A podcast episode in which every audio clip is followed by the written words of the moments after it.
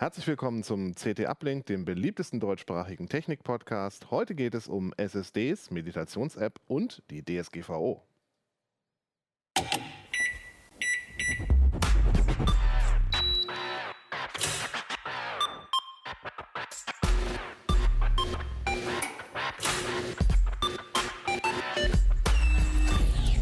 CT Uplink. Ja, schön, dass ihr uns heute wieder zuschaut. Heute geht es um die CT13 2019 und mit dabei sind Hannes Schiruller. Jörg Heidrich. Und Lutz Labs. und ich bin Merlin Schumacher. Ich darf heute zum ersten Mal moderieren. Schön, dass du da bist. Ja, äh, Und wir haben noch, mal, noch wen dabei. praktisch stimmt, wir haben noch wen. Neues dabei im Hintergrund, unseren neuen Videoproducer, Michael. Ja, äh, fangen wir gleich mit den harten Sachen an. DSGVO. Du hast äh, Unternehmen angeschrieben und versucht mal Informationen über die von über dich oder über dich und äh, deinen Kollegen Nikolas gespeicherten Daten zu erfragen. Wie lief das so? Äh, das lief eigentlich erstaunlich gut. Also es ist ein Teil der DSGVO, dass man halt doch äh, gegenüber dem alten Rechtslage ziemlich erweiterte Auskunftsansprüche hat. Und man konnte auch vorher schon das Unternehmen anschreiben. Jetzt gibt es nur eine relativ lange Liste, ähm, was man da jetzt an Auskünften über sich selber geltend machen kann. Und wir haben gedacht, wir probieren das einfach mal aus. Ähm, haben jeder so 20 Unternehmen angeschrieben und waren erstmal relativ gespannt, was wir da so rauskriegen. Und es haben tatsächlich alle geantwortet, bis auf eine Ausnahme. Und die eine Ausnahme ist Facebook. Aber äh, da weiß man ja, dass die Daten in sicheren Händen sind. Da haben wir uns keine Gedanken gemacht. Äh, von denen habe ich bis heute nichts gehört. Also die Unternehmen haben äh, eine Frist von 30 Tagen normalerweise, um hier Auskunft zu geben. Die haben auch fast alle eingehalten, bis auf eine, eine Krankenversicherung hat dann zwei Monate gedauert. Aber sonst haben alle brav geantwortet. Und äh, das haben wir uns dann mal angeschaut, was die uns so geantwortet haben. Und irgendwelche überraschenden Klopper dabei gewesen, so von wegen Unmengen von Daten gespeichert, mit denen man nicht gerechnet hätte oder so? Also so richtig überraschend äh, ist das ja nicht, was man da als, als Auskunft bekommt. Ähm, es waren so ein paar Sachen, die waren so relativ skurril. Also ich, von Sky zum Beispiel haben wir so ähm, Blätter seitenweise Auskunft bekommen mit irgendwelchen Sachen, von denen wir bis heute keine Ahnung haben, was die denn so wiedergeben. Äh, wahrscheinlich irgendwie so ein Nutzungsverhalten, wobei die sonst total gute Auskunft gegeben haben. Also ich will die gar nicht bashen, aber vielleicht hätte man es auch ein bisschen erklären können, was das denn so alles ist. Das hatten wir ein paar Mal, so gerade von Technikdienstleistern, dass sie irgendwelche technischen Sachen uns geschickt haben, von denen wir bis heute auch mit Hilfe von gestandenen CT-Redakteuren nicht auswerten können, ähm, was denn da so über uns gespeichert wurde. Ansonsten ähm, gab es ein paar Sachen, die waren irritierend. Also ich habe hier mal so, so die, die, die größten, interessantesten Sachen mal mitgebracht. Ich habe zum Beispiel die Deutsche Bahn AG angeschrieben, was ja relativ nahe liegt. Und die Deutsche Bahn AG hat mir dann geschrieben, sie hätten 100 Konzernunternehmen und über 1000 verantwortliche Stellen. Und ich möchte doch bitte genau sagen, ähm, von wem ich was haben möchte. Aber ich wollte doch eigentlich nur wissen, was die Deutsche Bahn AG, die ja auch eine juristische Person ist, über mich geschrieben hatte. Darüber gab es dann leider keine Antwort. Und das ist Also du sollst dich erstmal mit der Konzernstruktur etwas- auseinandersetzen. Ja, genau. Und Selbst dann- wissen, bei welchem Unternehmen Daten von dir gespeichert sind. Genau, Die kannst du dann anschreiben. Das nicht. Ich, ich muss sie anschreiben und dann muss ich raus, dann werden die mir sicher sagen, ob sie Daten von mir gespeichert haben.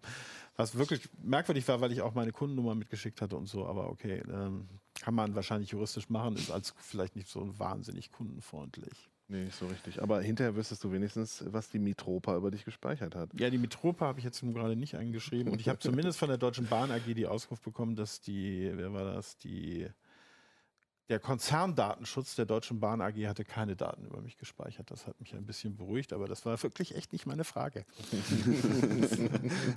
Ja, das sagt vielleicht auch viel darüber aus, wie sie ihre Kunden, also ich meine, es ist ja modern, die Kunden zu beobachten und zu schauen, wie verhält er sich, was konsumiert er, was kauft er und so weiter. Und die Bahn ist da offensichtlich noch nicht so weit, also das alles zusammenzuführen, oder?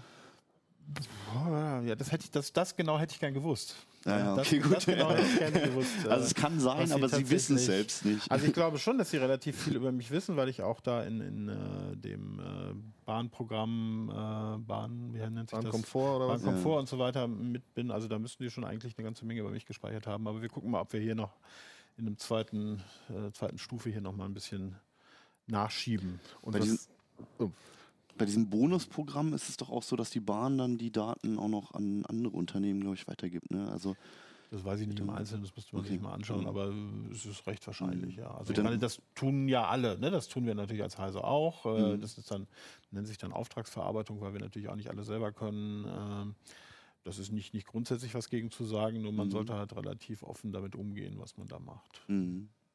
Und ähm, wie komme ich jetzt an die Daten? Was muss ich da hinschicken? Schreibe ich Mhm. einen formlosen Brief und sage, hallo, hallo, bitte? Also wir haben äh, im Rahmen unserer Berichterstattung ein Muster entwickelt. Das ist das sogenannte CT5F. Und das kommt daher, äh, das kommt ursprünglich vom T5F und nee, äh, doch T5F, das war Frams Fassung von Framstags freundlichem Folterfragebogen, nannte sich das. Das war so, so ein, gibt es schon ganz lange, also so, ein- auch so eine Netzkulturgeschichte, äh, die da immer im Netz war, mit was eine, eine Vorlage ist, mit der man Selbstauskunft einfordern kann. Und davon haben wir jetzt die CT-Version als CT-Version von Framstags freundlichem Folterfragebogen und ähm, wenn man wie ich auf der anderen Seite sitzt und diese Dinger bekommt, dann weiß man auch, warum die Folterfragebogen heißt, weil damit schon ein gewisses gerüttet Maß an Arbeit verbunden ist, wobei äh, wir das jetzt auch automatisiert haben. Also wir bekommen sehr, sehr viele von den Dingern. Gut, damit der Vorlage haben wir uns sicherlich auch ein gewisses Maß selber ins Knie geschossen. äh, also von daher, äh, Sie dürfen gerne den Fragebogen nutzen. Sie müssen ihn nicht zwingend nur bei uns nutzen, äh, wobei wir darauf vorbereitet sind. Ähm, da steht äh, drin, was im Prinzip, was im Gesetz steht, was man abfragen kann, was man also von Unternehmen über sich selber erfahren kann. Und die sind auch verpflichtet, äh, mir Auskunft zu geben innerhalb von einem Monat. Und das tun sie auch, ja, wie, wie wir hier gesehen haben. Also alle seriösen Unternehmen tun das mit sehr, sehr, sehr unterschiedlicher Qualität, das muss man auch sagen. Ähm, aber ich darf zum Beispiel fragen, welche Daten über meine Person konkret gespeichert sind, Name, Vorname und so weiter. Ähm, dann Verarbeitungszwecke meiner Daten, äh, ganz interessant, äh, Empfänger oder Kategorien von Empfängern, die meine Daten bereits erhalten haben. Hm. Also an wen meine Daten weitergegeben wurde. Und da steckt aber eine, eine große Verschlechterung in diesem Satz gegenüber der bisherigen Rechtslage. Bisherige Rechtslage konnte ich nämlich anfragen, was, an wen meine Daten weitergegeben wurde. Jetzt steht hier drin Empfänger oder Kategorien von Empfängern. Mhm. Und da macht es sich jetzt natürlich jeder, ich gebe zu, wir auch, äh, dadurch leichter, dass er eben sagt, naja, wir haben das an Vertragspartner gegeben, die mit uns im Rahmen von so und so Verträgen verbunden sind. Und äh, da steht aber kaum konkret drin, Also das, was man sich auch schon hätte das, was man sich können. wünscht, ne, äh, eigentlich. Und da nachhaken, wer das ist. Also bei uns ist es zum Beispiel so, wir haben die, die Mehrheit der Unternehmen, mit denen wir zusammenarbeiten, stehen bei uns in der Privacy Policy. Also alle, die da stehen müssen, das sind auch ganz schön viele. Ne? Aber kann man genau nachschauen, auch was die für Daten erhalten. ähm, nachhaken wird hier, glaube ich, relativ wenig nutzen, weil eben es erlaubt ist, Kategorien von Empfängern nur anzugeben. Okay. Dann gibt es so geplante Dauer für die Speicherung von Daten. Da gab es ganz schlechte Ergebnisse. Da hat kaum jemand geschrieben, wie lange die gespeichert werden. Äh, dann ähm, Herkunft der Daten. Gut, das ist in der Regel so im Vertragsverhältnis. Haben die die von mir bekommen? Die haben sie sich nicht auf der Straße gesucht oder so. Und äh, noch so ein paar andere Fragen, die relativ wenig konkret beantwortet wurden in den ganzen Sachen, die wir bekommen haben. Das meiste war halt wirklich so, hier sind, ihre, hier sind die Stammdaten, die wir haben. Und bei vielen war es das dann auch schon, war es das dann auch schon, bei, bei GMX zum Beispiel standen jetzt wirklich nur Stammdaten, äh, die ich jetzt nun meine Adresse und meine Kontonummer. Das heißt, sie haben dir nicht nochmal deine Mails ausgedruckt. Haben ja nicht nochmal meine Mails ausgedruckt, die haben dann halt gesagt, ja, loggen Sie sich ein und gucken Sie, was, was wir an Mails haben. Naja, okay. Ähm, das war von sehr unterschiedlicher Qualität. Dann haben wir ganz tolle Auskünfte bekommen, äh, muss ich wirklich sagen, von Xing zum Beispiel. Die haben so eine Online-Datenbank, stellen sie einem zur Verfügung, wo wirklich genau drin steht, auch total transparent gut gemacht, äh, welche Daten man da gelassen hat. Ich bin da jetzt schon ewig Kunde, wobei dann der andere Schritt ist, sich mal anzuschauen, was die eigentlich über mich gespeichert haben. Und das war wiederum gruselig. Das stand jetzt hier nicht im, im Fokus von dem, was wir gemacht haben, aber da stand zum Beispiel genau drin, welche Stellenanzeige ich mir am 11.06.2011 angeschaut habe. Oh, das ist eine lange Zeit. Ja, genau. Das habe ich auch gedacht, als ich das da Ist das gesehen noch habe. rechtens, wenn man Das ist eine gute Frage. Ich habe da so meine Zweifel. Vielleicht habe ich dem mal so zugestimmt, äh, irgendwann 1900 oder 1800, äh, als ich mich da angemeldet habe. Aber ähm, ja, das hat dann irgendwie zwei Seiten. Auf der anderen Seite ist natürlich toll, ist die Transparenz Mhm. total gut. Auf der anderen Seite ist halt die Frage, dürfen die das tatsächlich alles so speichern. Muss ich mich denn irgendwie noch äh, ausweisen gegenüber den Unternehmen oder so? Also du musst erkennbar sein und das ist zum Beispiel bei den mm, Sachen, die wir bekommen, großes Problem, wenn einfach jemand nur eine E-Mail schreibt. Ne? Dann weiß ich dann in der Tat nicht, ähm, wer, wer, wer ist das? Darf ich dem die, die Sachen geben? Äh, wir haben es jetzt hier so gemacht, der Einfachkeit halber. Das muss man nicht so machen, aber ähm, dass wir einfach eine Kopie, eine teilgeschwärzte Kopie vom Personalausweis mitgeschickt haben, das hat dann auch ganz gut geklappt. Was muss auf dem Perso noch zu sehen sein? Also einfach nur Name und Adresse. okay, Also also Rest kann geschwärzt werden. Nummer, Foto. Genau. Ja, Foto, ja, Foto konnte eigentlich auch geschwärzt werden. Ja. Okay. Genau. Also einige waren sogar so äh, paranoid äh, oder meiner Paranoia entgegenkommt, dass sie die Kopie vom Personalausweis zurückgeschickt haben. Das Ah, fand ja. ich gut. Okay. das ist natürlich nett. Ja. Wobei der, der größte Klops, der ist tatsächlich hier von, ähm, von Vodafone gekommen. Ich habe bei Vodafone äh, Kabel und, nee, so, ich habe sogar Kabel und ähm, Kabelmodem. Und die haben mir hier tatsächlich eine zweiseitige Auskunft geschickt und ich habe mich gewundert, dass da irgendwie überhaupt nichts über das Wort DSGVO gar nicht vorkam. Stattdessen ist hier irgendwie ein Verweis drin auf äh, Paragraph 11 des Bundesdatenschutzgesetzes, was die alte Rechtslage ist. Und das ist noch an zwei anderen Stellen, wo die hier in ihrem Schreiben auf die alte Rechtslage verweisen. Also, das heißt, das, Prä-DSGVO. das ist hier ganz offensichtlich irgendwie ein weitestgehend ungeändertes Auskunftsschreiben noch nach dem alten Recht. Und da fühle ich mich dann als Verbraucher so richtig verarscht. Also nicht nur als Mhm. Verbraucher, sondern ehrlich gesagt auch als Datenschutzbeauftragter, wenn ich sehe, was wir hier äh, im Haus bei Heise für einen Aufwand betrieben haben, um hier alles der DSGVO anzupassen. Und dann kriege ich von so einer Riesenfirma irgendwas, wo hier auf Paragraph 11 Bundesdatenschutzgesetz äh, verwiesen wird, dann komme ich mir ein bisschen verarscht vor und der Rest ist inhaltlich auch nicht viel besser. Also hier irgendwie nur Stammdaten, also meine, meine Adresse, ja super. Vielleicht Guckt Vodafone mal, wie, weit sie damit kommen, wer weiß. Ja, aber das ist jetzt auch irgendwie sehr, sehr, ich meine, ich will gar nicht wissen, wie viele Datenschutzjuristen die da haben. Das wird ja schon auch einige sein, ne? Ich meine, die müssen ja auch irgendwas machen den ganzen Tag. Oder auch nicht. Oder auch nicht. Äh, Einmal eine kleine äh, Anwaltskanzlei beauftragt und dann vergessen.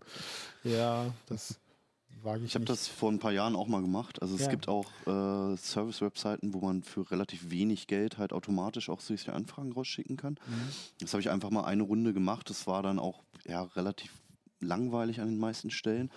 Und äh, gescheitert bin ich auch tatsächlich auch wieder nur an Facebook. Also damals war die Gesetzeslage noch ein bisschen anders. Aber da war es dann so, dass sie schon so auf diese, es gab mal eine Welle von Anfragen, die darauf reagiert haben, dass man halt sagen kann, Facebook, bitte generiere mir halt einen Datensatz mit allen Daten. Das dauert dann auch ein bisschen, muss man irgendwo auf so einen Button klicken und kann sich das dann runterladen. Das Ganze ist dann ziemlich langweilig, weil das ist eigentlich einfach deine ausgedruckte Timeline. Alles, was du halt dich durchklicken kannst auf der Webseite. Und ähm, dann hatte ich mal nachgelesen, ich bin jetzt juristischer Laie, ich weiß nicht, ob das richtig so ist, aber man, wenn man wohl an die restlichen Daten kommen wollen würde, hätte man wohl in Irland klagen müssen, die wiederum dafür bekannt sind, dass die halt auch das Land nicht auf diese Klagen wohl reagiert hat oder auf diese Anzeigen. Und dann wiederum hätte man eine Instanz höher gehen müssen zur EU irgendwie. Also so war das in den Gottes Foren Willen. beschrieben, wahrscheinlich auch alles Ja, recht, so- recht laienhaft. Total aber juristisch, aber die, Genau. die Richtung Ja, ist, genau. schon so. Also es war in der Tat so, das ist tatsächlich auch einer der Gründe, weswegen die DSGVO entstanden ist, dass äh, Mhm. es die, die ganzen Töchter von einem amerikanischen Unternehmen ja alle in Irland sitzen und der Hauptgrund dafür ist natürlich Steuern, aber einer der Gründe war auch so, es gibt so, so ein Bild von so einem windschiefen kleinen Häuschen in, einer, in einem Supermarkt so. Und das war die, die irische Datenschutzbehörde. Da haben irgendwie Ja, die Unternehmen nach drei Ja. Leute gesessen. Für, für, das, für das gesamte Land. Für das gesamte Land Ja, und ne. natürlich auch für diese ganzen riesen amerikanischen Konzerne. Und die haben sich jetzt wirklich nicht damit durch mit Hyperaktivität bekleckert. Ja. Ja, und äh, das hat sich aber jetzt wohl geändert, äh, angeblich, muss man mal schauen. Aber Okay. die haben jetzt eben auch DSGVO, das heißt, die müssen da jetzt auch was machen. Was, was, hat man, was hat man in der Hand, wenn die sich, also wenn dann nichts kommt einfach, wenn man angefragt hat und einfach sie nicht reagieren? Äh, dann könnte ich klagen, natürlich. Okay, das wäre jetzt in Irland wahrscheinlich eher ein bisschen schwierig, aber ich würde dann tatsächlich erstmal meine lokale Datenschutzbehörde involvieren, äh, dass die da Druck macht und ähm, mal gucken, wie weit die dann kommt. Also in Deutschland kann ich ziemlich problemlos klagen. Äh, da kann ich zu meinem Anwalt gehen und sagen, hier machen wir eine Auskunftsklage, muss ich ja Mhm. nichts bezahlen. Ähm, und das, das wird wohl ganz gut funktionieren. Aber bei Facebook hat es dann schon mal keinen Sinn. Bei Facebook, ja, also wir haben die tatsächlich auch die, die äh, in Irland angeschrieben. Wie gesagt, die Reaktion war nicht gerade beglückend. Habt ihr auch so Auskunfteien wie Schufa und sowas angeschrieben? Haben wir jetzt in, diesem, in dieser Geschichte nicht, weil man das ja häufiger mal macht. Wir Mhm. wollten jetzt tatsächlich mal so gucken, was, was die Firmen über einen haben. Okay. Mhm. Gibt es da nochmal Pläne, da mal ein bisschen nachzuhaken? Ja, also wir wir haben ja jetzt erstmal nur geguckt, was überhaupt so die, die Auskünfte waren. Wir gucken mal, ob es eventuell noch einen zweiten Schritt gibt, dass wir nochmal tiefer in die Daten reingehen, was die so eigentlich über uns gespeichert haben und das Ausweiten mal, was ich auch persönlich ganz interessant finde, äh, darauf, was denn die Verwaltung so über uns gespeichert hat. Weil das Mhm. haben wir jetzt hier noch, noch nicht mit abgefragt. Ja. Dann bleiben wir gespannt. Dann würde ich sagen, kommen wir mal von Datenspeicherung zu Datenspeichern. Ja. was hast du denn so gespeichert? Nicht wahr? Hab ich extra geübt. ja, Lutz, du hast uns SSDs mitgebracht. Letztes Mal saßen wir hier zusammen, da hattest du interne SSDs, jetzt hast du mal externe Jetzt habe ich SSDs. externe SSDs. Was gibt's ja. denn da Cooles? Irgendwas Tolles, Neues, Spannendes? Ähm, tolles neues Spannendes. Es gibt, ähm, ja, es gibt viele SSDs, das wissen wir ja. Mhm. Äh, ich habe mir jetzt so sechs aktuelle Modelle mal rausgenommen, die teilweise auch relativ klein sind. Man, man sieht ja an den Bauformen teilweise schon, was da drin steckt. Wenn ich mal Kamera ungefähr diese hier, das sieht man, das sieht aus wie, eine, wie so eine interne dreieinhalb, äh, zweieinhalb Zoll SSD. Externe. Achso, ach Die so, da ja, drin, die da drin. sozusagen, Ja, ja. ja, okay. Die daneben sieht aus wie eine M2 SSD. Und ähm, Da kann ich mir schon fast raten, was drin ist. kann man schon raten, was drin ist. Ne? Das sind alles irgendwelche SATA-SSDs, die da drin stecken. Mhm. Ähm, keins davon ist irgendwie um RAID geschaltet. Das heißt also, die maximale Übertragungsrate, die man da erwarten kann, liegt so bei 560 Megabyte pro Sekunde. Obwohl diese Schnittstellen ja teilweise mehr können. Also USB 3.0 kennt ja wohl, glaube ich, jeder. USB 3.1 oder auch 3.1 Gen 2 hat ja auch schon mal jeder. Nein, stopp, das heißt ja jetzt anders. Das heißt ja jetzt äh, USB 3.2 äh, irgendwas, ne? Das war auch viel zu einfach, die Das alte ist viel zu Bezeichnung. einfach, genau. Also Ah, ein Gigabyte pro Sekunde Maximum, ne? Theoretisch. Theoretisch. genau. Okay. Das erreichen die allesamt nicht, weil einfach die SSDs nicht so schnell sind. Ne? Also diese beiden, nämlich die Seagate, die Seagate und die Kingston, die haben USB, ich bleibe jetzt mal drei, bei 3.1 Gen 2, das heißt, die erreichen beim Lesen so runde 560, 550 Megabyte pro Sekunde. Die Seagate ist auch beim Schreiben ziemlich schnell, die Kingston leider nicht ganz so schnell. Genau, da sieht man aber auch, dass die, ähm, also wenn man so eine interne SSD aufschraubt, Mhm. dann findet man ja in diesen Gehäusen irgend so ein Platinchen. Und die füllen dieses Gehäuse in den meisten Fällen überhaupt nicht aus. Also teilweise sind dann nur so, weiß ich nicht, 5 mal 3 Zentimeter große äh, Platinchen drin. Die passen natürlich auch in so ein kleines Gehäuse rein. Ja. Von daher, Schrauben gibt es nicht mehr. Und ähm, mit Software kriegt man auch nicht immer raus, was da drin steckt. Okay, also Aber kannst du nur aufsägen. kannst du nur aufsägen. Einmal. Klappt aber auch nicht immer mit dem Aufsägen. Wir haben jetzt noch eine schöne SSD. Da ist ein hier. Telefon integriert. Da ist quasi ein Telefon integriert. safe? Ist das nicht Ähm, aufmachbar? Also die ist tatsächlich in Kunstharz vergossen, laut Okay. Hersteller. Wir haben es nicht ausprobiert. Mhm. Und wie man anhand der Tasten da sieht, ähm, könnte man darauf drauf rumdrücken. Ich habe mal, können wir ja einfach mal schon mal machen, spaßeshalber ein, äh, eine Powerbank mitgebracht.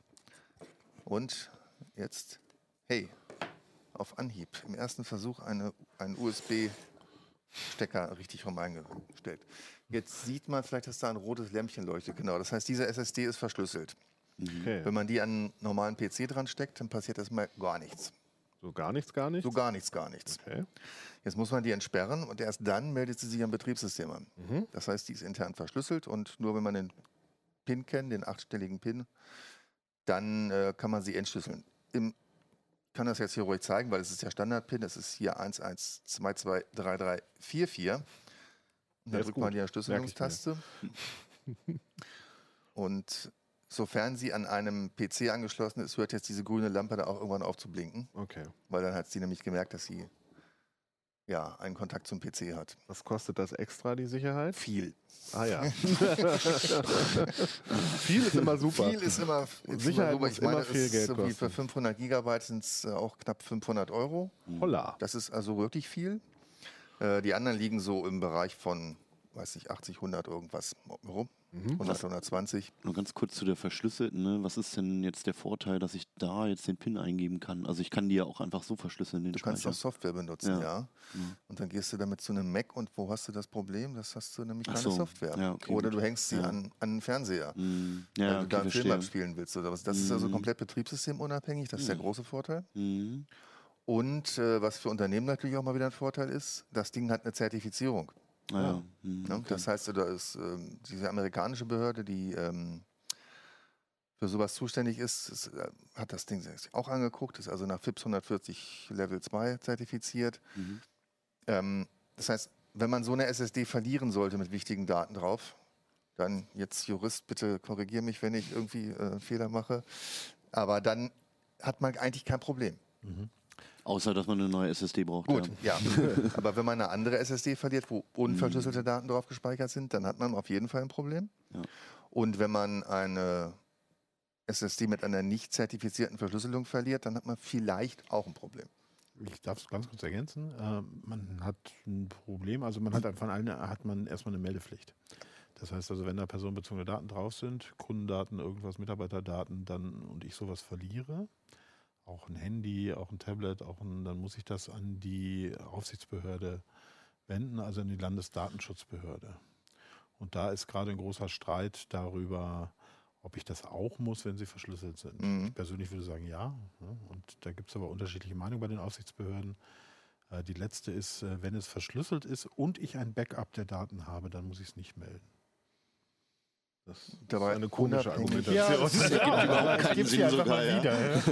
Es ist aber von der Verschlüsselung jetzt noch unabhängig, was für eine Verschlüsselung man benutzt hat. Es muss eine nach Stand der Technik sein. Ja, ja, gut. Das wird hier wahrscheinlich der Fall sein. Äh, Das ist, ja, ja, das ist auf jeden Fall Stand der Technik. Aber wenn man im im privaten Umfeld ist ja sowieso egal, aber im Unternehmensumfeld, wenn ich jetzt so eine, also eine Open Source Software verwende, meinetwegen VeraCrypt, ist das gut, ist das Dann schlecht? kann ich anfangen zu diskutieren, ob das eine Verschlüsselung nach Stand der Technik ist. Mhm. Äh, Das würde ich mich jetzt als Jurist nicht unbedingt trauen, äh, mit gesundem Halbwissen. Ähm, Wahrscheinlich würde das aber auch reichen. Also ich, ich persönlich wäre der Ansicht, das würde auch reichen. Hauptsächlich ist es halbwegs ordentlich verschlüsselt. Mhm. Na gut, dann. Also deswegen hier natürlich das grundsätzlich keine schlechte Idee, jetzt gerade im, im geschäftlichen Umfeld. Ne? So für, für einen, jemanden, der, der draußen unterwegs ist oder so, und da Kundendaten drauf hat, ähm, keine schlechte Idee. Vielleicht ein bisschen unhandlich. Ja, das Ganze gibt es von der Firma auch noch als USB-Stick. Das ist ein bisschen handlicher. Auch mit so einem riesigen Nummernpad. Äh, das ist kleiner. Naja. Aber da gilt das Gleiche. Ne? Also Ja. auch ein verlorener USB-Stick ist meldepflichtig. Apropos USB-Stick, ähm, warum nehme ich keine USB-Sticks? Das frage ich mich auch die ganze Zeit. Weil USB-Sticks häufig ziemlich viel langsamer sind. Mhm. Und wenn man wirklich mal, also das sind alles 500 Gigabyte Modelle. Wir haben da, vielleicht können wir die Grafik mal kurz zeigen. So viele schöne Sachen zu zeigen. Geil, die Kamera, das ist, äh, warte, wo Vielleicht- bin ich denn Ja, jetzt? und vielleicht so.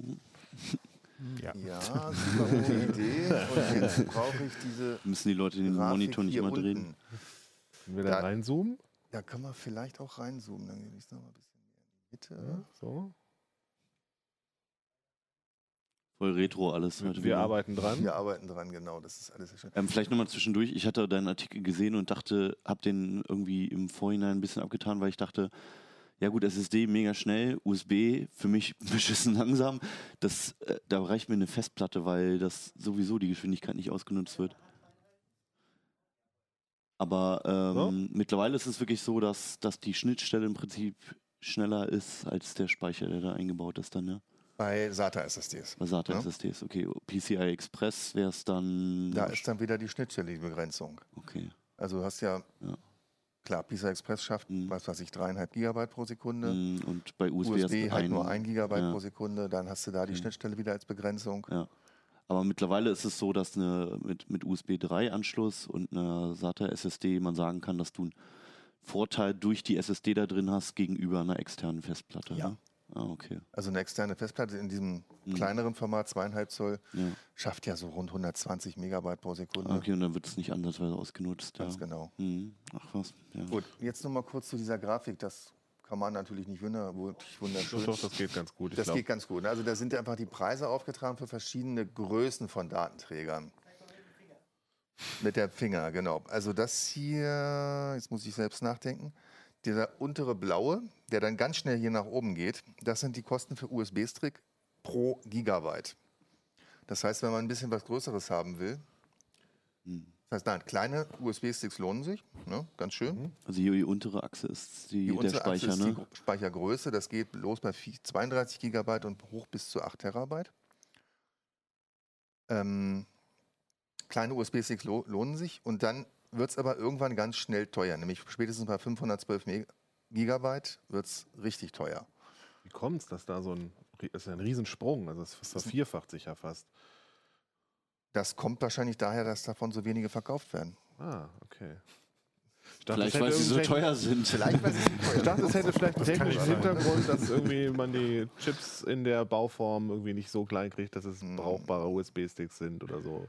Das ist ich vielleicht ein Teil der Wahrheit, aber kein ganz großer, glaube ich. Okay, Das gut. ist aber auch äh, ja, 512 Gigabyte, das geht niemals in, äh, in einen Stick rein. Nein, das nein, kann, das kann kein. Mensch bauen. Nee, das passt auch nicht in Handy oder so. Das Nee, ist auf keinen Fall. Völlig unmöglich. Ähm, diese orange Linie sind die, wenn ich mich recht entsinne, die externen SD SSDs, die wir jetzt hier haben. Und da sieht man auch, wenn man die etwas besser erkennen könnte, dass in dem Bereich hier bei, bei 512 Gigabyte ähm, der sozusagen der Sweet Spot ist, da sind die Dinger am billigsten. Was man allerdings auch sehen kann, da ganz unten sind zwei Kurven, das sind die 3,5 und 2,5 Zoll Festplatten extern, die sind immer noch am billigsten. Mhm. Aber eben auch am langsamsten, ganz klar. Und wenn ich jetzt irgendwie eine schicke SATA-SSD gefunden habe oder äh, eine, so eine M2-SSD ähm, mit SATA, wo ich denke, die ist super, kaufe ich mir ein externes Gehäuse, mache ich da was falsch? Im Prinzip nicht. Ich habe vor ein paar Heften auch mal so ein paar externe Gehäuse Mhm. getestet. Das funktioniert eigentlich alles. Wenn man natürlich das Problem hat, dass es nicht auf Anhieb funktioniert, dann wird einen der Hersteller des Gehäuses zum Hersteller der SSD schicken und er schickt einen wieder zurück. Das ist wahrscheinlich richtig. Das Ja. ist wahrscheinlich richtig. Bei den Preisen für die Gehäuse ist das vielleicht nicht so dramatisch, die kosten ja irgendwie 20 Euro, Mhm. aber natürlich trotzdem ärgerlich. Ja. Und hier hast du natürlich dann ja das komplette Paket, du hast die Garantie vom Hersteller. Also ist es einfacher. Na gut, dann äh, lieber einfache, kompakte, externe, fertige SSDs. Genau. Ganz interessant ist auch noch diese blaue ADATA SSD. Ich kann sie einfach mal so anlegen, und ziemlich hässlich, dahin legen. Die ist ähm, ziemlich hässlich, aber es ist die erste, meines Wissens zumindest, SSD, die intern mit QLC-Speicher arbeitet. Okay. Okay, jetzt äh, habe ich wieder Nicken gehört. Ja, was? Hä? Also nur ganz kurz, falls euch das jetzt noch nicht sagt, dann äh, gab es auch eine sehr schöne Sendung vor drei oder vier Wochen, glaube ich, ja mit Lutz. QLC gesprochen. Da hat er auch nochmal im Detail erklärt, wie Genau. der Fun Speicher funktioniert. Aber kurz kannst du es ja trotzdem nochmal machen. QLC Ja, ist äh, Speichertyp, der mit 4 Bit pro Zelle arbeitet, im Gegensatz zu TLC, wie er in den anderen verbaut ist, der mit 3 Bit pro Zelle arbeitet. Lässt sich billiger produzieren, ist dafür auch ein bisschen langsamer. Das kann man abfangen durch Schreibcaches und das macht Adata hier eigentlich ziemlich gut. Okay. Also lohnt sich trotzdem. Lohnt sich trotzdem? Genau. Ergibt diese Form irgendeinen Sinn? Die ist so ein bisschen stoßgeschützt, Naja, okay, ein bisschen gummiert ist das Genau. Blaue hier, ne? wobei natürlich SSDs sowieso nicht so empfindlich sind wie Festplatten. Hm, weil keine Mechanik. Ganz genau. Haben die alle mittlerweile moderne USB-C-Stecker? Haha. Oh nein. Also warum müssen wir uns schon so lange eigentlich mit diesem USB-C rumplagen? Warum auch funktioniert das nicht? Wir haben zwei SSDs mit fest angeschlossenem USB-A-Stecker. Das ist einmal dieser Eistausch, die verschlüsselnde und die kleine WD. Das hängt hier auch so Das dran. ist dann kann auch man- nur USB 3.0 oder auch 3.1? Das ist auch nur USB 3.0, ja. Mhm. Dann gibt es tatsächlich drei Modelle, die USB-C-Schnittstelle haben. Also so eine klassische. Da liegen auch immer irgendwelche Kabel bei. Immerhin. Ähm, Aber bei jetzt hier den- von C auf A wiederum. Genau, hier das bei den bei Kingston und Seagate liegen tatsächlich A und C Kabel bei. Also und hier bei der bei der Werber-Team gibt es einen Adapter, der von A auf C umsetzt. Ja, okay. Das ist soweit okay, aber wahrscheinlich verliert man den eher schneller als ein Kabel. Hm. Und ähm, die von mir eben noch durchaus äh, gelobte A-Data SSD hat diesen uralten Oh Gott, das Ding. USB breiten 3, ja. Der, Micro-USB. der aber kompatibel ist zu den schmalen Micro-USB-Steckern, ja. Ja, der aber schon wohl in vielen Fällen ähm, ausgefallen ist. Also der gilt eher als unzuverlässig. Ich habe auch keine gute Erfahrung damit gemacht mit dem Ding. Das ist irgendwie Das frickelig. Galaxy S5, glaube ich, hatte auf einmal diesen Stecker. Ja, das ist nie wieder aufgetaucht an irgendein Handy. Tja, falsches Pferd. Hey, immerhin ist es keine ESA-Schnittstelle. Die ist, glaube ich, jetzt ausgestorben. Ja, die ist glücklicherweise ausgestorben. Das braucht man nicht mehr. Es gibt USB ist schnell genug. Gut, Hat sich, ja. Sehr schön. Vielleicht Hannes? noch, noch abschließend, wer, wer sollte Ja. die Dinger denn kaufen? An wen würde mich jetzt noch so interessieren? Naja, Du hast das ganze Warum? Thema Was- jetzt was nicht. Ich soll ich, äh, warum sollte ich die jetzt kaufen? Und, also klar, wenn ich viel Daten habe, viel Transfer habe. naja, du gehst zu einem Kumpel und nimmst einen Film mit für den Abend. Oder du hast wirklich Ja, ein gut, Backup ja. da drauf. Solche Geschichten. Große Datensätze, aber eine kleine SSD im Laptop. Genau, dann gibt es die ganzen Mac-Nutzer, die nur fest verbaute 128 Gigabyte SSDs haben. die Und Armen. das, den Speicher verdoppeln kostet den doppelten Preis. Genau, so in etwa. Ähm, ja, also externe Datenträger sind für Backup, für Das Datentransport. ist klar, ja, ne? ja, das ist klar. Ich meine jetzt die im, im Vergleich zu äh, den bisherigen. Nee, es eröffnet ja auch irgendwie ein bisschen mehr Möglichkeiten. Ne? Also man kann auch mal was, ne, ein Spiel drauf installieren oder sowas und wirklich von da Ja. aus ausführen. So, das Mhm. ist dann alles möglich, was du mit sonst externen Festplatten einfach nicht machen willst eigentlich. Genau.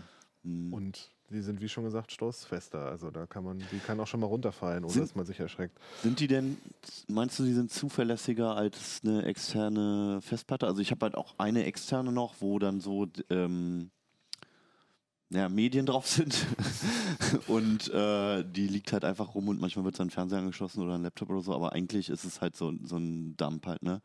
Und äh, mir ist wichtig einfach, dass die halt in fünf, sechs Jahren noch funktioniert. Ähm, meinst du, so eine SSD wird dann eher noch funktionieren, weil auch einfach keine Mechanik drin ist? Oder sollte, ich, sollte man dann doch lieber langfristig auf die Festplatten setzen, wenn ich eine externe will? Soll ich mal eine typische CT-Antwort Es geben? kommt darauf an. das ist eine typische Juristenantwort. nee, nee, wir dürfen das auch. ähm, Flash-Speicher hält Daten nur auf die Dauer, wenn er auch manchmal ein bisschen Strom kriegt. ah, okay. Das heißt also, wenn du deine SSD jetzt mal drei Jahre in den Schrank Mhm. legst, dann hast du absolut keine Garantie, dass die Daten noch da sind. Oha, das habe ich auch noch nie gehört. Ach was. Das ja. ist so, ja, ja. Da Ja. gibt es so jede Spezifikation, nach der SSDs so und so lange ihre Daten halten müssen. Unterschiede für, für Data, Data Center SSDs und Desktop SSDs. Mhm. Bei Festplatten würde ich sagen, ist die Chance höher, dass die drei Daten nach drei Jahren noch da sind. Mhm. Mal so ganz, ganz Also pauschal. für Langzeitarchivierung tendenziell ja auf Festplatten setzen. Ja, Wenn ich trotzdem eine SSD länger aufbewahre und reicht es dann, wenn ich die, sagen wir mal, alle halbe Jahre einmal kurz an den Rechner stecke und dann wieder abziehe? Naja, du müsstest die Daten im Prinzip auffrischen, Okay, also müsste ich alles mal einlesen und wieder reinschreiben. sozusagen. Ja. Okay. Hm. Weil das sind ja, da sind ja so ein paar Datenträger in der Ladungsfälle gefangen. Mhm. Ne? Und die verschwinden aber so ein paar von immer wieder. Ah, Das ja. klingt wie so ein Tipp aus dem analogen Zeitalter. Naja, was ist denn digital? Also wir, Ja, ja. wir denken sehr viel digital, aber im Ja. Prinzip funktioniert das Ganze da drin ja noch analog. Das ist auch Physik, ja. Ne? Also genauso wie eine Festplatte. Der Mhm. Magnetismus ist analog. Ich mache weiter Backups auf Videokassetten, das muss reichen. genau. Aber Steintafeln haben sich auch Backups bewährt, glaube müssen ich. die doch auch ganz gut sein, oder? Ja, es geht relativ schnell. Ja. Und auch Textdateien das ist inzwischen relativ schnell. Bei Textdateien ist übrigens ganz wichtig, wenn man also meinetwegen Linux-Programmierer ist oder überhaupt Programmierer und sehr viele Textdateien speichert. Da scheidet sich dann wirklich die Spreu vom Weizen, weil einige, Date einige der SSDs schreiben dann noch, noch mit 1 Megabyte pro Sekunde, weil viele kleine Dateien, Mhm. andere mit 40. Okay. Das ist dann schon ein relevanter Unterschied, denke ich, wenn du ein paar hundert Megabyte speichern möchtest. Liegt das an den SSDs selber oder an der Software? Wie sie Das liegt am Controller und an den SSDs und am Flash-Speicher im Prinzip. Okay. Gut, also wenn es macht keinen Unterschied, ob ich jetzt den Windows Explorer oder Total Commander oder sonst was nehme. Jein. Oh Sehr SSDs, interessant sind die ja auch für äh, Videobearbeitung natürlich. denke Stimmt. Ich. Also das da sind wahr. sie äh, sehr, sehr hilfreich, habe ich. Ähm, Ja. Gerade mobil will man 512 Gigabyte davon dabei haben. das sind Mhm. meine. Aber stimmt, ja, das ist, das ist natürlich eine Anwendung. Ja, Ja. Die ist mir auch gerade nicht eingefallen. Da willst du schnell auf große Datenmengen zugreifen, aber nicht immer am selben Rechner, ja. Ja, Mhm. Nochmal ganz kurz zu den Textdateien zurück. Ähm, SSDs können ja quasi mehrere Befehle gleichzeitig abarbeiten. Da gibt es da so eine Queue, wo man das reinschreiben kann. Und je mehr Befehle die gleichzeitig kriegen, desto schneller sind sie im Prinzip auch. Mhm. Das heißt also, wenn man das Windows-Programm Robocopy benutzt, das kann halt mit 16 Threads arbeiten und mit 16, sozusagen 16 Queues füllen. Dadurch beschleunigt sich das äh, Schreiben von Textdateien unge- ungemein gegenüber dem Windows Explorer. Okay. Aber hilft trotzdem nichts am Ende. Die langsamen schaffen trotzdem. Ich habe alles mit. Robocopy natürlich äh, getestet.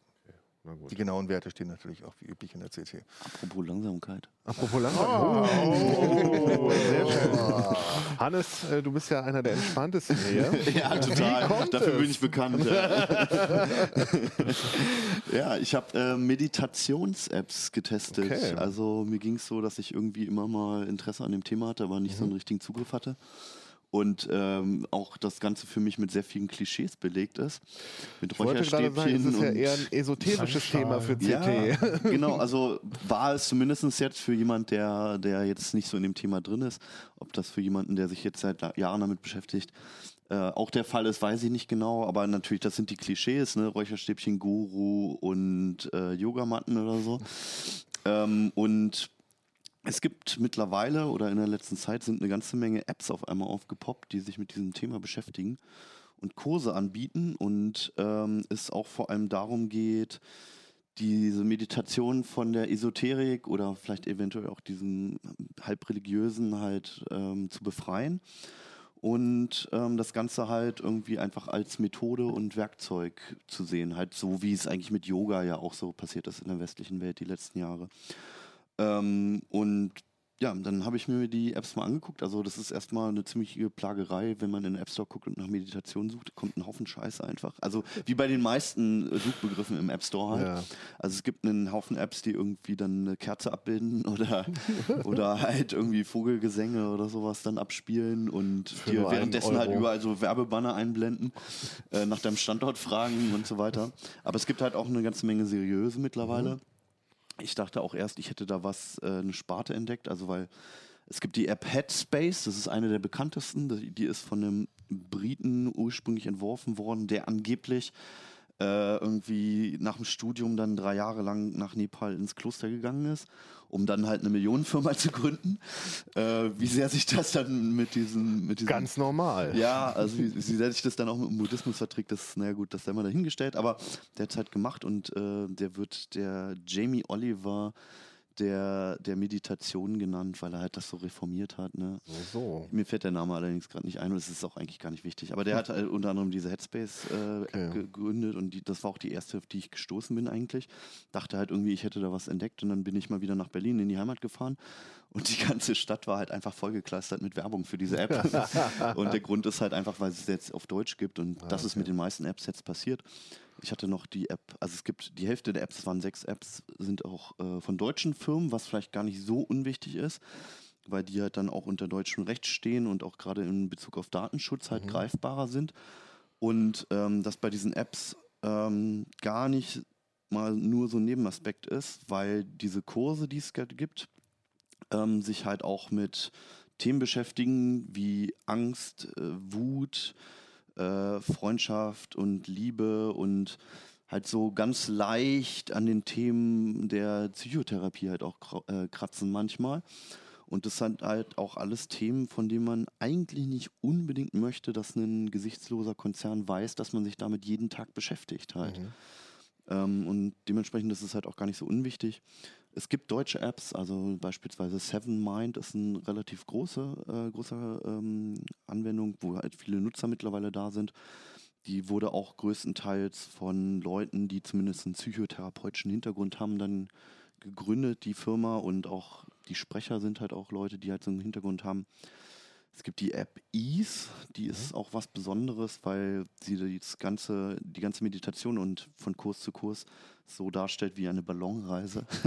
das klingt jetzt erstmal sehr verspielt, ist aber irgendwie nett gemacht und man wird halt nicht mit, mit, äh, mit irgendwelchen Kontextmenüs und so bombardiert, was bei den anderen der Fall ist, weil die halt die größeren Apps auch schon sehr ausuferndes Angebot haben. Also wenn man da das erste Mal reingeht, Dann hat man in, im besten Falle wird man mit einem netten Video begrüßt, meistens schön animiert. Das ist auch alles irgendwie ganz nett gemacht, wenn man sich damit irgendwie einlassen kann.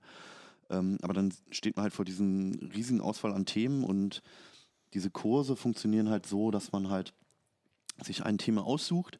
Meistens natürlich erstmal die Einführung einfach, wie Grundtechnik funktioniert. Ähm, und dann macht man halt erstmal so 10, 12 Kurse und eigentlich ist es auch so gedacht, dass, dass eine Sitzung pro Tag gedacht ist halt einfach. Ähm, und das heißt, auch wenn man sich eine aussucht, ist es nicht so, dass du am nächsten Tag wie bei Spotify dann auf einmal das nächste Album hörst oder sowas Mhm. und das nächste anfängst, sondern es bringt halt wirklich nur was und es, man lernt auch wirklich nur was dabei, wenn man dann halt erstmal bei diesem jeweiligen Kurs bleibt. Und dementsprechend kann es ein bisschen überfordernd sein am Anfang, dieses riesige Angebot. Kann man mal also sagen, wie- was das so ein Kurs, so, so ein Inhalt von so einem Kurs ist? Also genau, es Also gibt halt wie, diese wie, Einladung. wie, wie funktioniert das überhaupt? Setze Genau, mich also ich kann auch mal eine meinem Smart- Oberfläche zeigen. Da kann Setze man ich, mich überhaupt, setze ich mich mit meinem Smartphone dahin und äh, So ist es, ja. Also man, nimmt, man macht diese App an. Man meldet sich bei allen Apps erstmal an. Also man hat auch einen eindeutigen Benutzer-Account. So, wo ist er denn? Wo sind wir denn? Finden wir uns mal. Da sind wir. Ah, da sind wir. Sehr Genau, gut. also hier. Das habe ich jetzt mal halt hier, den Umgang mit Angst habe ich mal äh, ein paar Tage gemacht.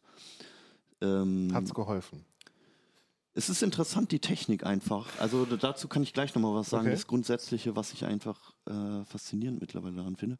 Und hier merkt man schon, ne, das sind verschiedene Arten von Menüs. Hier ist dann so ein Highlight, dann gibt es irgendwie was, eine Meditation pro Tag. Dann hier irgendwie Kurse, die ich mir angeguckt habe oder angefangen habe, aber auch nur ein paar. Aktuell, keine Ahnung, was das heißt, was aktuell ist. Ob das gerade erneuert Ja, wurde von Angst den ist doch gerade sehr. Genau, ja, stimmt, genau. Ja, Angst, genau. Hier, Wutbürgertum. Und dann kommst du halt ins Archiv, ne, da geht's dann weiter. Das sind auch nicht alles Meditationen, sondern da gibt's dann auch einfach Timer mit ein bisschen Führung oder Musik im Hintergrund. Dann gibt's hier eine Kategorie mit Schlafen. Da kannst du dir bei manchen Apps ähm, dann natürlich die klassischen Sachen halt irgendwie Meeresrauschen oder so reinwerfen. Es gibt aber so auch so nerdige Sachen, dass irgendwie ein Ventilatorrauschen läuft. Und äh, das ist halt ein sehr, sehr buntes Angebot. Das ist halt auch schön, dass es so vielfältig ist. Aber das kann einen überfordern und das ist halt angenehm, wenn man halt so eine Führung hat. In welcher Form auch immer. Und wenn ich gerade mitten in, in der Entspannung bin, klingelt das Handy und Mutter ruft an. Genau. Und diesen Nicht-Stören-Schalter hat auch wirklich nur eine einzige App. Wirklich? Leider, ja. Genau, also man muss sich da selbst drum kümmern. Aber ihr hattet gefragt, wie Schade. das dann abläuft. Also es ist dann so, dass die Meditationen, also diese Sitzungen, laufen am Anfang mal so drei bis zehn Minuten, dass man halt nicht überfordert ist. Das ist auch wirklich anstrengend am Anfang, muss man sagen. Und später werden, je nach Kurs, wenn man fortgeschritten ist, können die auch mal so 20 bis 30 Minuten lang sein. Du setzt dich hin, dann ertönt eine Stimme, entweder über Kopfhörer oder halt ähm, einfach über einen Handylautsprecher. Ähm, da kommt es dann schon sehr drauf an, ob dir der Sprecher halt zu, ähm, zuspricht. Also ich fand das bei Headspace sehr angenehm. Ähm, bei manchen anderen, ähm, es gibt noch Balloon, Bambu, um die einfach mal zu nennen. Da ist es dann, die Aufnahmequalität unterscheidet sich. Also bei manchen ist es sehr geglättet, dass halt, ähm, dass du halt, du hast kein Schmatzen oder, oder einen, so Eigenheiten der Sprache einfach oder Dialekte oder sowas hörst du da überhaupt nicht raus bei manchen, was ich sehr angenehm finde. Und bei anderen Apps ist es halt dafür natürlicher. Du merkst halt wirklich, okay, da hat, das, da hat ein Mensch eingesprochen. Ähm, es wechseln auch die Sprecher dann je nach Kurs durch. Das kann einen sehr motivieren, weil auf einmal wieder was Neues da ist. Oder halt auch einfach ablenken. Ähm, dann fängt der Kurs an, es wird dir die Technik erklärt, es wird erklärt, was eigentlich das Ziel des Ganzen ist. Und ähm, dann wirst du halt geführt. Ne? Dann geht es halt so ein bisschen wie bei autogenem Training auch los. Ähm, atme tief durch, dann kommt die nächste Anweisung halt, schließe jetzt die Augen, ähm, scanne deinen Körper, ist so eine Technik, wo du halt durch den Körper gehst und einfach mal merkst, wie du dich gerade fühlst, was für mich schon eine große Überraschung war, weil ich gemerkt habe, das nehme ich eigentlich nicht wahr in vielen Fällen so, ja. Also es ist halt wirklich eine kleine Reise, die man da auch einfach macht, wenn man dran bleibt. Und äh, dann konzentriert sich das Ganze halt irgendwann meistens auf die Atmung. Und das ist halt die größte Herausforderung eigentlich, weil du halt bei den meisten Meditationen geht es erstmal einfach darum, nur die Atmung wahrzunehmen. Und auf einmal merkt man, was einem so die ganze Zeit durch den Kopf geht. So, ja? Also positive Dinge, ne- negative Dinge. Und das halt so zu glätten, so ist eigentlich so die erste Lektion und das erste Ziel. Ähm, ich empfinde es bislang als sehr angenehm, aber es ist halt auch einfach genauso, als wenn man einen neuen Sport oder so anfängt. Es ist erst sehr motivierend, weil man riesige Schritte macht. Und dann kommt aber die Phase, wo man dranbleiben muss. Und dann kommen halt längerfristig kleine Fortschritte und man merkt halt wirklich Veränderungen in seinem Denken, in der Wahrnehmung einfach. Manchmal ist es auch einfach nur interessant. Es ist jetzt nicht so, dass sich das Leben sofort verändert. Aber ähm, es erweitert einfach so den Wahrnehmungshorizont und man geht mit manchen Dingen anders um. Man geht eventuell auch mit den Eigenarten anderer Menschen manchmal anders um, weil man es von sich selber auf einmal bemerkt hat. Und es ist einfach eine super interessante Reise. Also man muss jetzt kein Problem oder so deswegen haben oder irgendwas, was einem im Leben fehlt, sondern es ist halt einfach irgendwie, wenn man mit Neugierde rangeht, ist es sehr aufschlussreich auf jeden Fall. Okay, also kein, kein Ersatz für Therapie oder. Nee, das sowieso nicht, genau. Also es ist sicherlich, wenn, wenn jemand in so einer Situation ist, wo man halt irgendwie das, das Leben nicht ganz im Gleichgewicht ist, ist es bestimmt hilfreich. Aber das ersetzt natürlich äh, keinen keinen Arzt oder Psychotherapeuten oder sowas. Ne? Ein Knackpunkt noch. Oh, okay. Das ist natürlich alles nicht kostenlos. Ah, Ja, und also die Apps werden ständig erneuert, es kommen neue Kurse dazu und die sind echt gut gemacht und das ist wirklich ein Angebot, was man jeden Tag nutzen kann, das muss man halt dazu sagen. Ne? Und wenn man sonst zu so einem, zu jemandem geht, der einem das beibringt, kostet das natürlich auch Geld. Die Preise liegen außergewöhnlich hoch für eine App halt. Also es sind alles Abos. Es gibt kaum Apps, die halt einen Einmalpreis halt äh, verlangen. Das gibt's, also so ein lang, lebenslanges Abo gibt es, aber das geht dann halt irgendwie von 120 bis 380 Euro. Und man weiß Wow. auch nicht, welche Apps sich da gerade durchsetzen. Ne? Der Markt wird erst gerade erschlossen. Das ist so wie mit Messengern oder Chat-App oder keine Ahnung was, ja. Also Sprachlern-Apps. Genau, die, die, der Markt wird erst groß gerade und es werden ganz viele wegsterben und ein paar werden sich durchsetzen und die werden weiter unterstützt. Deswegen würde ich so ein, lang, so ein längerfristiges Abo noch nicht empfehlen. Ähm, die meisten bieten dann entweder ein Monats- oder ein Jahresabo an noch und die bewegen sich halt irgendwo unter, unter 100 Euro. Also so ein Jahresabo, da muss man halt so mit 30 bis 80 Euro rechnen. Da lohnt es sich manchmal auch nochmal auf die Homepage des, ähm, der Entwickler zu gucken, weil da manchmal die Preise anders sind. Denn in den App Stores zahlen sie ja natürlich einen Aufschlag für Genau. Apple oder Google. Okay. Es gibt alle Apps für beide Betriebssysteme. Selbst da unterscheiden sich manchmal die Preise. Also es lohnt sich mal zu recherchieren einfach. Ähm, steht natürlich aber auch alles im Artikel, dann braucht man nicht selber nachschauen. Und ähm, ich, aber ich, ich finde, man kann ja nach, nach einem Jahr kann man dann immer noch sagen, mein Gott, okay, jetzt habe ich es irgendwie jetzt ewig nicht mehr genutzt, jetzt lasse ich es halt Mhm. wieder. Das ist auch super easy zu kündigen. Also das finde ich sehr erfrischend, dass sowohl Apple als auch Google listen dann in den App Stores unter deinem Profil halt diese Abos auf. Du siehst die sofort und du kannst sie auch sofort wieder kündigen. Halt, wenn du erstmal einen Monat nur machen willst oder den Freimonat, da muss man manchmal auch schon ein Abo abschließen. Der ist dann kostenlos, würde sich aber verlängern. Du kannst direkt danach in den App Store gehen, du siehst es alles aufgelistet, kannst es sofort kündigen. Und das ist halt irgendwie schon schön gemacht. Das war ein guter Schritt irgendwie in den App Stores. Und dementsprechend, wer da Lust drauf hat, kann ich nur empfehlen, einfach mal es auszuprobieren. Okay. Und ähm, irgendwelche esoterischen Ausreißer, wo du das Nee, Gefühl also es ist wirklich ziemlich esoterikfrei. Ähm, für manche ist es ja auch ein Vorteil, wenn da Esoterik drin wäre, aber das gut kann man dann sich woanders holen. Ähm, es ist auch religionsfrei. Es ist nicht so, dass einem da irgendwas eingetrichtert wird auf einmal. Also es ist nicht Okay. Ja, sektenmäßig. gut, es geht ja auch nur um Meditation. Nee, Genau. aber ich hätte da schon Angst. Also, dass, Mhm. wenn da irgendwelche Leute mit halber Ahnung anfangen, meine Psyche man zu manipulieren, Mhm. merkst du das wahrscheinlich im ersten zwei nicht. Aber wenn du dann irgendwie im zwölften Durchgang bist oder so, Mhm. und das anfängt ein bisschen also so weit bin ich vielleicht noch nicht. Vielleicht merke ich es noch nicht. Aber Genau. vielleicht oder ist, du oder vielleicht, hast es von Anfang an nicht gemerkt. Vielleicht ist die, genau, vielleicht ist die erste Indoktrination schon, dass ich hier überhaupt Werbung für mache. Aber es bewegt sich halt alles als, also das, was ich bislang gemacht habe, auf total durchschaubarer Ebene.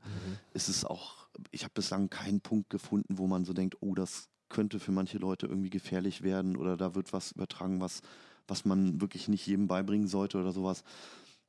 Also außer den, den Hoffnungen, ne, dass man halt was verändern kann, selbst das wird aber auch immer wieder eingestaucht, dass, dass sie sagen, ähm, es ist eine Bereicherung, die du bewusst wahrnimmst. Es ist auch nichts Unterbewusstes oder so eigentlich großartig, sondern es ist eine, das ist gerade die Herausforderung daran, dass du halt bewusst immer wieder damit umgehen musst und dass diese Übungen halt auch immer wieder machen musst.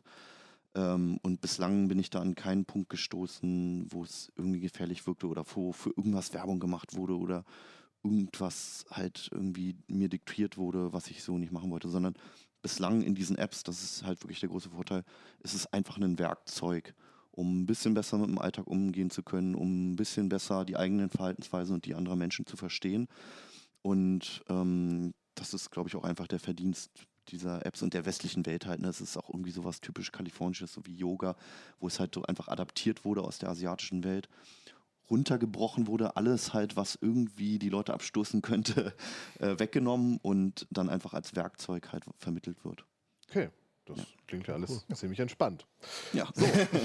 Zwei Sachen muss ich noch sagen. Einmal, ganz wichtig, im aktuellen Heft, in der 13 gibt es ziemlich coole Sticker. Oh ja. Unter anderem äh, coole Windows-Shortcuts zum irgendwo hinpappen, damit man immer weiß, was man gerade drücken muss. Und noch ein paar coole Shortcuts für Bash-Verwender, also vom vornehmlich Linux- und Mac-User. Oder eine Raspi GPIO-Pin-Belegung und natürlich ein paar coole CT-Aufkleber zum Und Hinpappen. USB oben und unten. Genau, USB habe, oben und du das unten, gerade das irgendwie ist- sagtest, das Ja, ja, das das, ist erste ja noch das Mal. Problem. Ne? Also Für Leute, die ja, noch keinen Typ C haben. Genau. Genau. Ich habe es ja auf Anhieb richtig geschafft. Ganz genau. Und man kann, wer äh, die großen Linux-Fans wie ich können endlich die Windows-Logos auf ihrer Tastatur abkleben. Da muss man die nicht mehr sehen. Achso, ja, und ich glaube, in der nächsten Sendung gibt es noch eine, eine quasi Auflösung, warum äh, wir jetzt unser Team durch Merlin erweitert haben. Ach so, ja, das stimmt, Ja, da genau. gibt's ja also für. die Erklärung kommt dann. Genau. Es ist nicht mein gutes Aussehen leider. Schade. Und was ich auch noch erwähnen sollte, die Kollegen von Heise Online machen gerade einen Basilikum-Livestream. Das klingt jetzt ein bisschen bekloppt, aber sie testen auf langfristig angelegt ähm, so kleine automatisierte ähm, Gardening-Geräte. Da kann man äh, kleine Pflanzen reinstecken und die Geräte sollen sich vollautomatisch darum kümmern, dass die Pflanzen mit Nahrungsstoffen versorgt werden, beleuchtet werden etc. etc. und natürlich auch bewässert. Kann man die Pflanzen dann live eingehen sehen? Man kann die Pflanzen live eingehen sehen, wie sie in der Heise Online-Redaktion langsam verenden. das läuft jetzt seit ein paar Tagen. Es gibt auch einen Beitrag, wo der tägliche Fortschritt ähm, dokumentiert wird. Bisher gibt es noch nicht so richtig viel zu sehen, weil ja, so schnell wächst das Basilikum dann auch noch nicht. Aber in der nächsten Zeit wird Es kann jede Sekunde losgehen. Seien Jede Sie Sekunde dabei. Bleibt dran, Der Heise genau. Online-Basilikum erwächst. Genau, es sind zwei Geräte im Test und ähm, neben diesen zwei Geräten noch ein äh, ganz normales, klassisches Pflanzenexemplar, das äh, gezeigt wird. Ja. Ja, das war es eigentlich auch schon mit dem Uplink. Schön, dass ihr alle da wart. Fandst du schöne erste Sendung? Dankeschön. Dann äh, allen Zuschauern noch äh, viel Spaß beim äh, Basilikum gucken und bis zum nächsten Mal. Ciao. CT Uplink.